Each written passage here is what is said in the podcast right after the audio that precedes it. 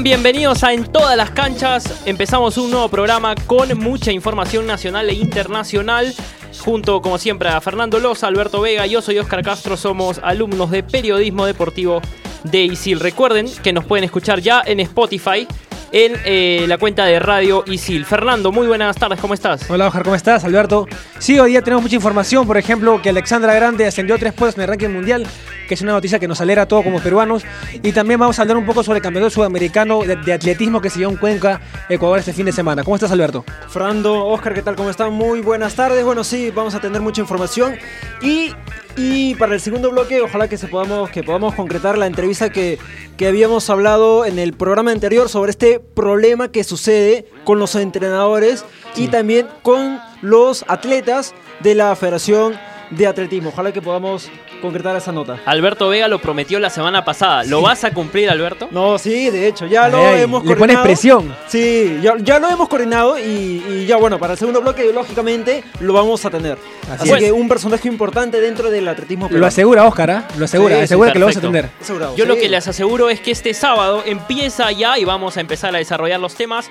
eh, los Juegos Olímpicos de la Juventud Buenos Aires 2018 y la delegación peruana constará de 16 representantes, Alberto. Sí, 10 de- representantes. eh, ¿Mujeres cuánto? No, 16 eran. 16 16, personas, 16. 10 mujeres, 10 6 mujeres, hombres. 6 hombres.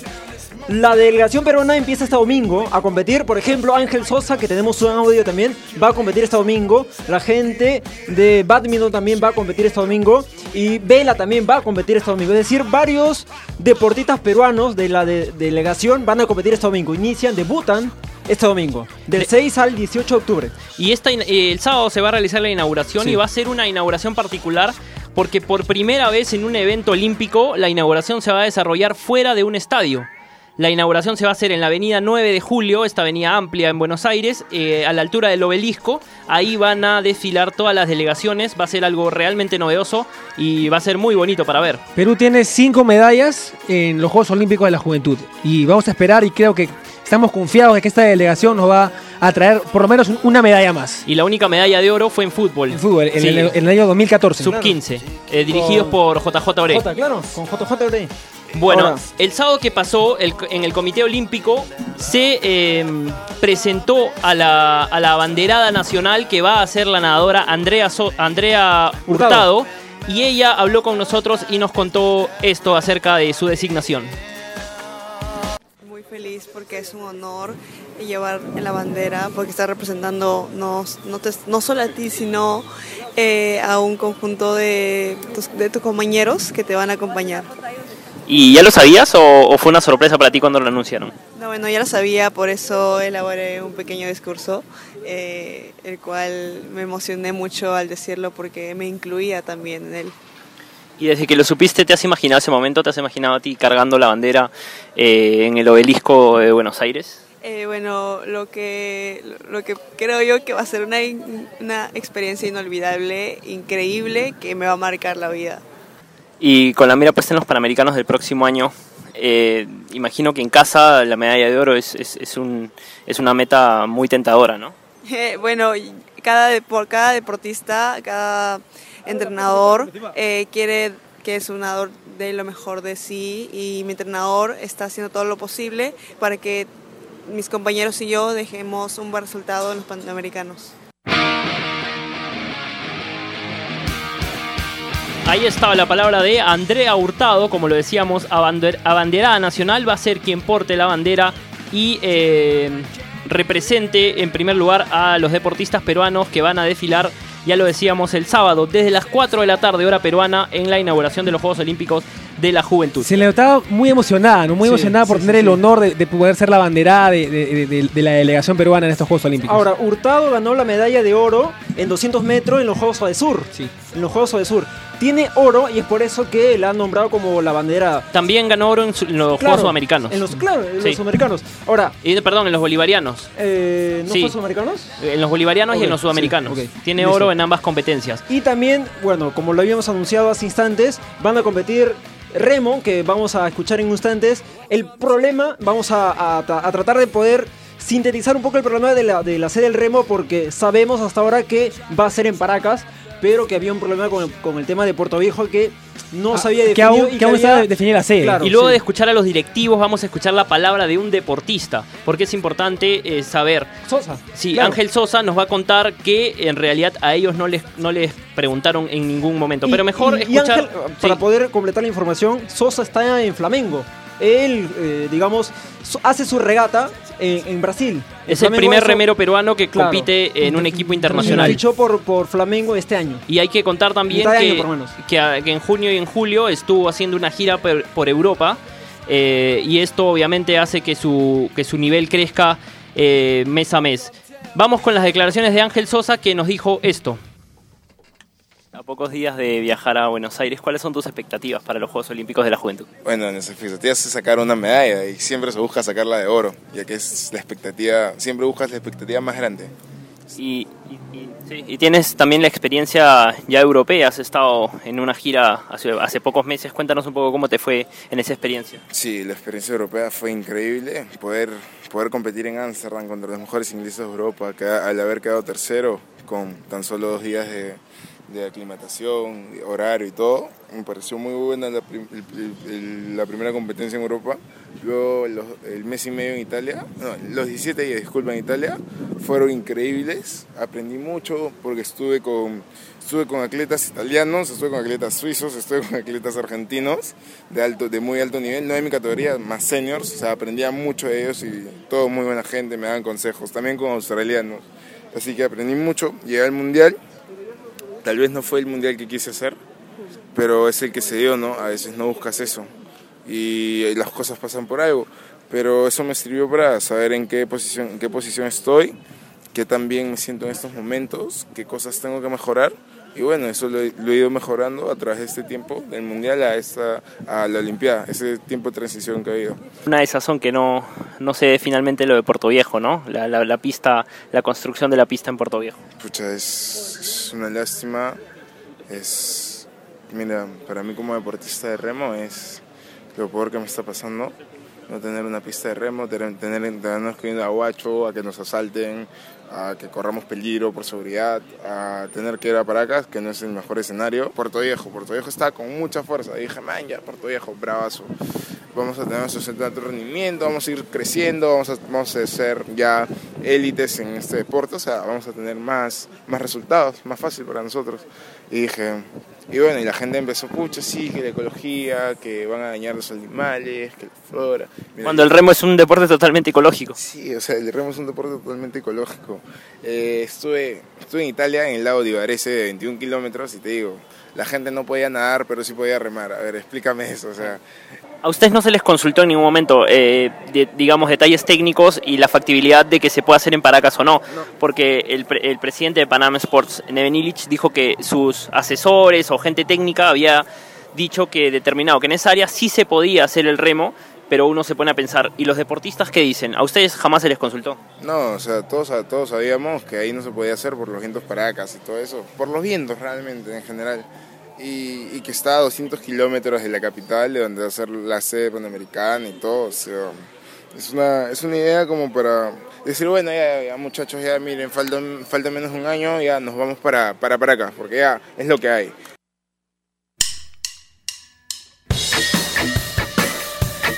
Ahí estaba la palabra de Ángel Sosa, remero nacional, que eh, no ocultaba su desazón por la decisión final de no construir la pista de remo en Puerto Viejo para los Juegos Panamericanos, Alberto. Sí, bueno. Hablaba también un poco de lo que nos había dicho también en su tiempo Renzo Renzo León, León. de que a los deportistas no se le han consultado. No se le han consultado. No se consultó a la federación. Spielman estuvo hablando con nosotros, el presidente de la federación. No le llegó una documentación mm, al margen de que Nevin Illich había dicho, y también lo tuvimos acá en audio, de que no se negocia con la federación, de que ellos no intervienen en ninguna decisión. Simplemente lo decide con Copal, con Newhouse, con, I- con Illich, que es Panam Sport, en fin. Nunca le llegó una notificación, nunca le llegó un comunicado, un, tweet o, un chat a, a- los deportistas y eso también afecta un poco porque el remo va a ir a Paracas, ok, va a ir a Paracas, pero cuando termine los juegos, cuando termine Lima 2019, ¿el remo va a seguir siendo en Paracas ¿Va a continuar esa comunidad eh, teniendo este deporte o se va a quedar simplemente en la nada? En la imaginación de la gente de lo que pudo y no, y no fue, y nunca Era, fue. e- era realidad. algo de lo que hablábamos en programas anteriores, ¿no? Que después de Lima 2019, bueno, Paracas quedaría ahí, ¿no?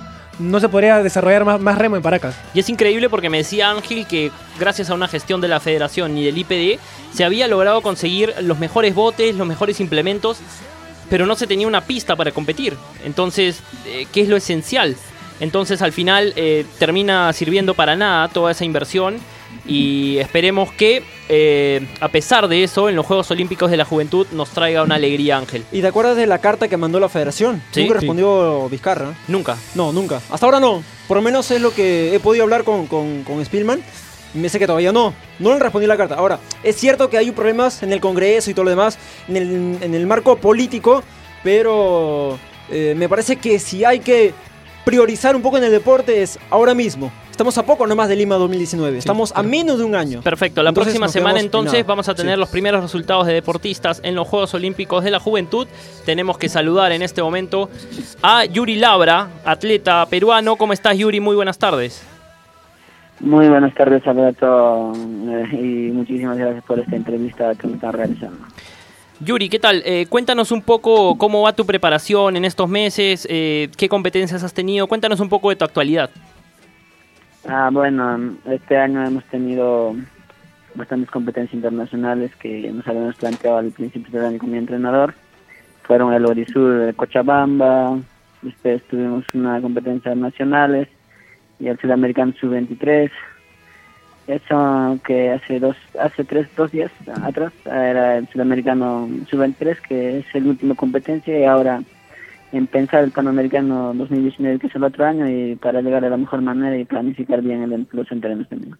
Eh, Yuri, eh, hubo un tema de rectificación en cuanto al récord nacional eh, sub-23, ¿verdad? Creo que, que al final, por un tema de tiempo, eh, un tema manual, automático, eh, terminaron por, por no, no otorgártelo. Sí, la federación no homologó ese récord porque era manual, pero después la IAP ya también dice que no necesita mayores de, de 800 metros, no necesita ah, que sea electrónico, sino pueden ser manuales, pero son es récord, es convalidado ese récord nacional por la IAP, por la máxima instancia del atletismo. O sea, finalmente sí te lo otorgaron. Sí, sí me lo otorgaron ese Ah, récord nacional. perfecto, Sí. perfecto. Oye, Luri, ¿cómo estás? Ah, ¿cómo, cómo, es tu actu- em, ¿Cómo te sientes actualmente eh, al, al haber ganado recientemente, hace dos días, el, la medalla de oro en, el, en el, mm, Sudamericano Sub-23? Yo muy contento y feliz por este resultado que se ha dado en este gran sudamericano porque era nuestro objetivo y con mi entrenador.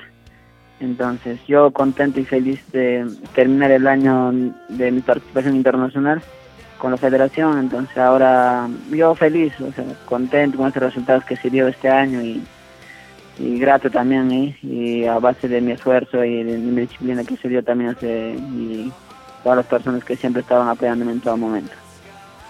Yuri, ¿cómo estás? Alberto te saluda.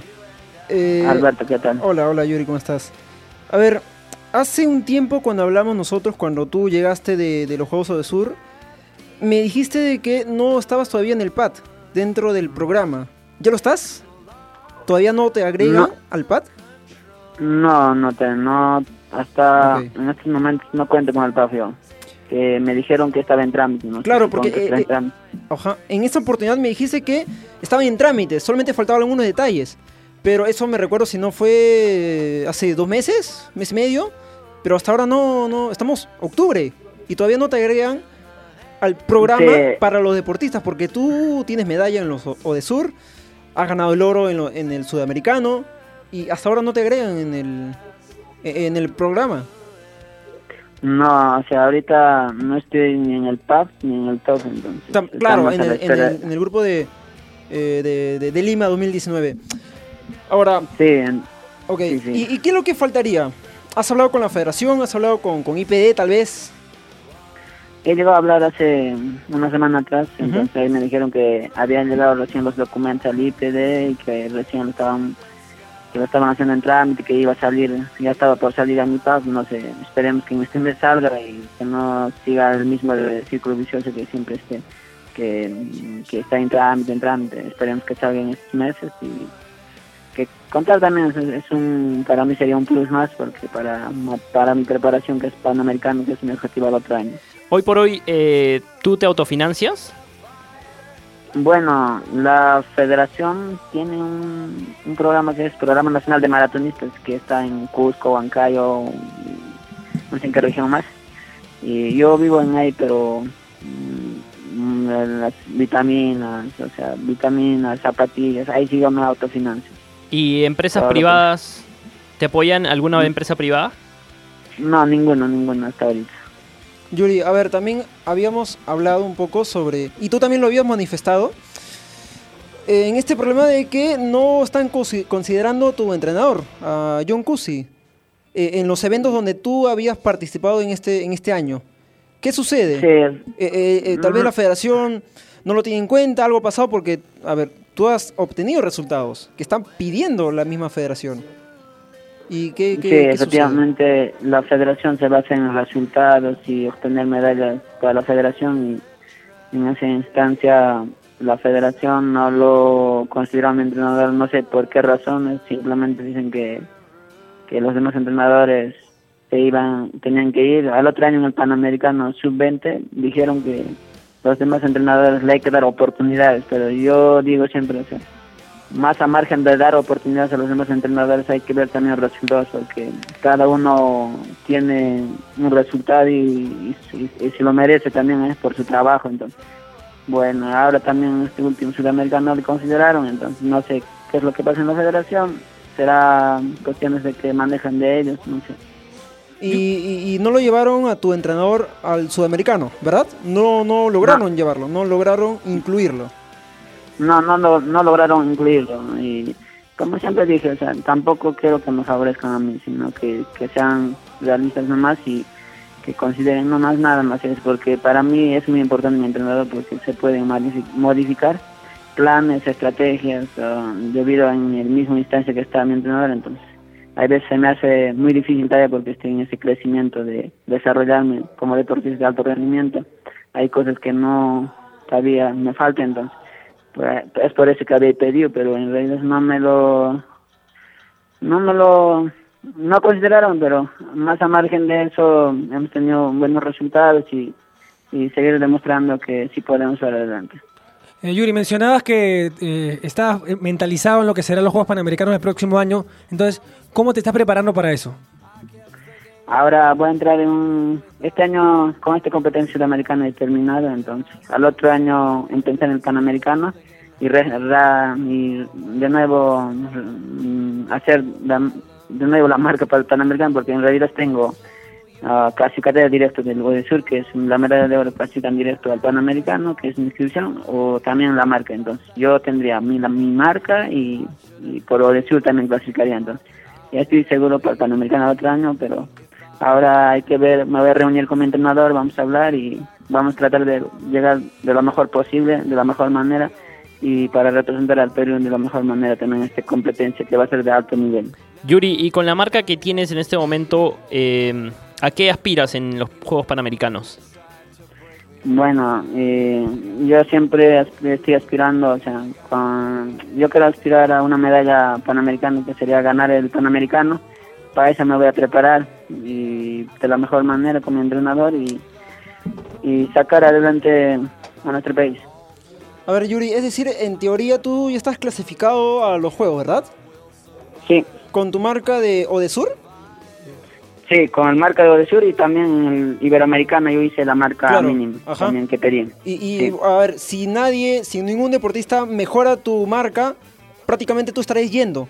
O, o Sí. estarías clasificando, ¿verdad? Porque el cupo ya Sí, está. sí, sí. Simplemente los deportistas hay que acomodarse según cómo sea la marca. Y eso lo establece la misma federación, ¿cierto? Sí, sí, la misma federación y la misma YAP que la establece también. Y, y en los Odesur, ¿cuánto fue tu marca? No, en los Odesur es porque es directo el quien gana, o sea, según los Ok. bases es Ajá. el quien gana el Quien gana oro eh, obtiene el cupo. Obtiene el cupo. Sí, eh, obtiene el cupo de- para el Panamericano directo. Es decir, bueno, tú tienes oro y estás, digamos, el cupo ya está, pero simplemente faltaría o mejorar tu marca o que alguien eh, eh, logre bajar esos minutos, ¿cierto? Para que, Sí, digamos, sí. se pueda establecer la lista final para que pueda ir a los, a los juegos como represen- representantes de, de- de atletismo. Sí, mm, efectivamente, así está. Bueno, bueno Yuri, fue un gusto conversar contigo y seguramente vamos a, a tratar de conversar en otra oportunidad para poder ver este tema de tu incorporación al PAD. Sí, efectivamente, esperamos que este problema se solucione lo más rápido posible para yo también concentrarme de la mejor manera para llegar al Panamericano y Sí. esperemos que se solucione y, y muchísimas gracias por esta entrevista y un saludo cordial a todo el radio escucha de, de este programa. Gracias a ti, Yuri. la- eh, la- los mayores éxitos en lo que sigue. Y nosotros nos vamos a ir a una pausa recordándoles que nos pueden escuchar en Spotify en todas las canchas.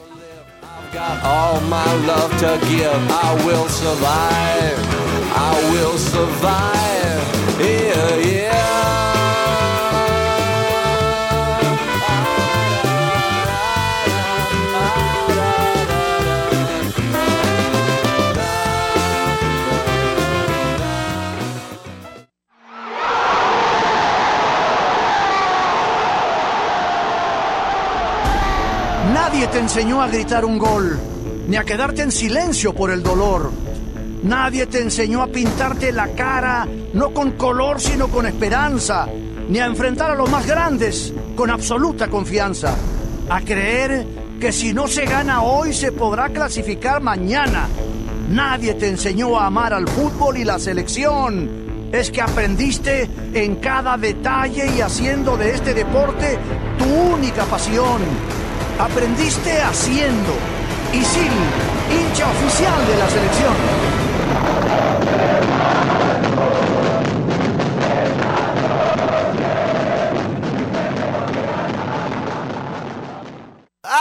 Watching you. A la la la la long. A la la la la long, long, long, long, long. Come on. A la la la la long. A la la la la long, long, long, long,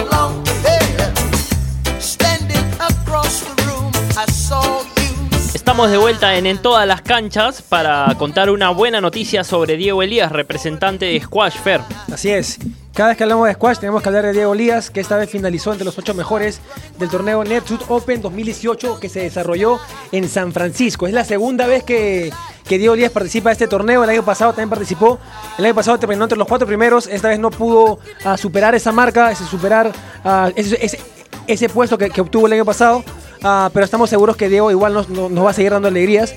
En su primer partido derrotó al francés Matthews Ca- Castagnet en su primer partido pero en su búsqueda por clasificar la semifinal perdió con un, con un egipcio, si no me equivoco, que es, el, número 2 en el, ranking mundial. Entonces, cabe resaltar que también Egipto ah, es una potencia mundial en lo que es el squash, ya que seis, seis egipcios forman parte del top, top 10 del ranking mundial. Imagínate.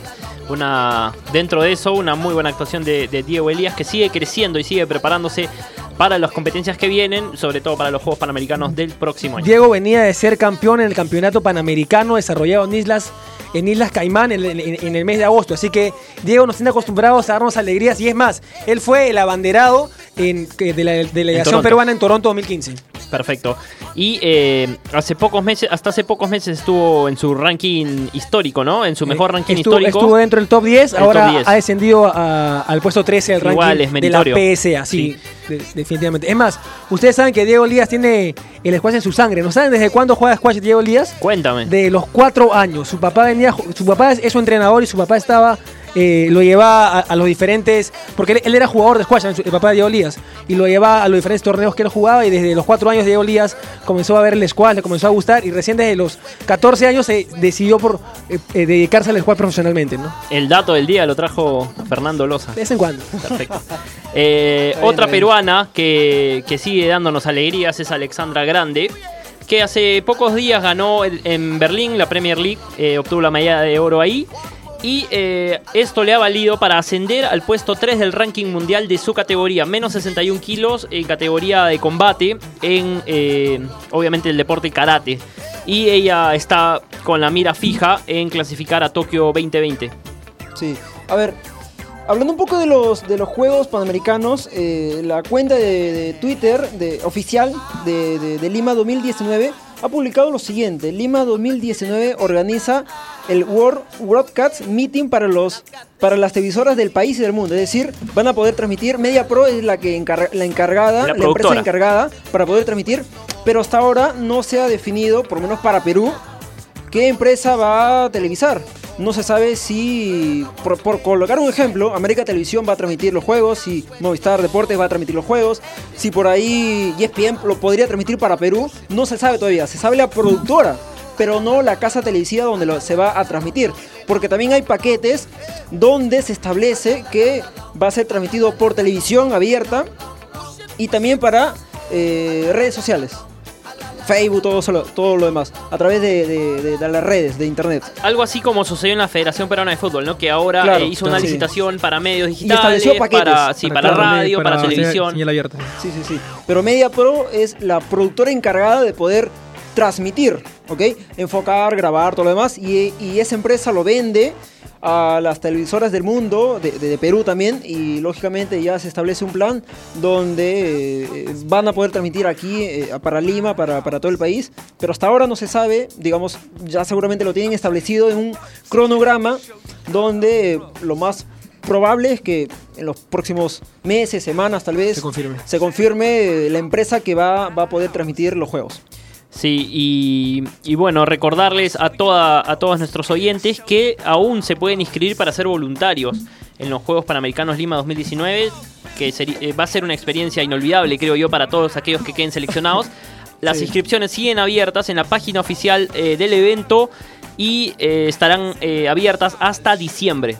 ¿Ya te has inscrito o no? Todavía, estoy Ah, esperando ah, que tú te inscribas. Eh, piden tipo de sangre, pero no sé mi tipo. Tengo que averiguar. ¿Cómo no vas a saber? No sé, no, yo no sé. No sé, ¿tú sabes? Yo no sé. Ah, positivo. No, yo no sé. Fernando, cuéntame, ¿qué has hecho el fin de semana? ¿Has salido a correr? No, esta, se- esta semana sí me, Ah, escúchame, me- has hecho. me, me he has tomado hecho- relajo. Escúchame, ¿has hecho deporte como, como la ancianita que hablamos de, de el programa pasado? No, ¿De es 70 años? No, Yo no, de vez en cuando me doy la licencia de, de poder descansar un fin de semana en, en mi casa. Quien sí ha hecho deporte y sigue haciéndolo es Nicole Hain. Ella es o era una gimnasta artística que decidió cambiar eh, de deporte y se metió de lleno al eh, lanzamiento de jabalina. Y hoy ostenta, eh, perdón, al salto con garrocha. Y hoy con 22 años ha logrado el récord nacional con 4.10 metros entrando hacia la historia del atletismo peruano como la primera mujer en superar la distancia de los 4 metros. Qué bueno, qué bueno, Sí. verdad. Siempre, siempre un triunfo o, una conquista de, una, me- de, de- de lo que sea de un peruano ah, nos va a traer alegrías, ¿no? Y, y este no, no, no, no ha sido la Y excepción. se dio cuenta a tiempo que quizás eh, en gimnasia no, no era lo que la llenaba, lo que, lo que ella quería hacer, y termina inclinándose por un deporte en el que sí obtiene resultados. Hablando de gimnasia, se desarrolló el Campeonato Panamericano de Gimnasia Rítmica,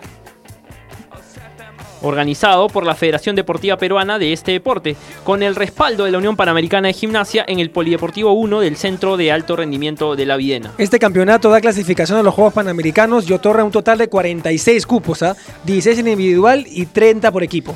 Perfecto, entonces eso fue lo que sucedió este fin de semana. Eh, aparte de, de los Juegos Olímpicos de la Juventud que empiezan este fin de semana, ¿qué, qué más tenemos? Tenemos... Ah, en- mañana viaja la delegación. Mañana- Ah, sí, mañana, sí. mañana, mañana miércoles. Mañana, Mañana miércoles, miércoles, sí. viaja la, la delegación. El sábado es la inauguración. El domingo son los primeros deportistas, Ángel Sosa, lo hemos hablado, que van a competir, van a debutar en los Juegos que van a durar del 6 al 18 de octubre. Este domingo debuta vela, badminton, remo y tiro también. Tiro, ajá, y volei playa. Son los deportes que, que, digamos, está incluido en la delegación para que pueda debutar este domingo en los Juegos Olímpicos de la Juventud. Los mejores deseos para ellos entonces. Perfecto, ya para ir cerrando, eh, contarles que el Mundial de Voley se está organizando eh, en este momento y eh, representantes sudamericanos, recordemos que el Perú no logra clasificar, representantes sudamericanos son Argentina y Brasil. Al equipo albiceleste hasta ahora no le va bien, de tres derrotas en tres partidos. Brasil había ganado a Puerto Rico y a República Dominicana sus dos primeros partidos. Este, esta madrugada perdió frente a Serbia, que es el gran candidato a quedarse con este mundial, por 3 a 0. Eh, bueno, eso es todo por hoy y nos vamos a reencontrar la próxima semana en En todas las canchas, compañeros. Se pasó rápido el día de hoy, ¿no? Se pasó rápido. el programa. Sí. Sí, sí, sí, sí. Muchas gracias, permiso. Listo, chao. You got to set them up, kid. Set them up.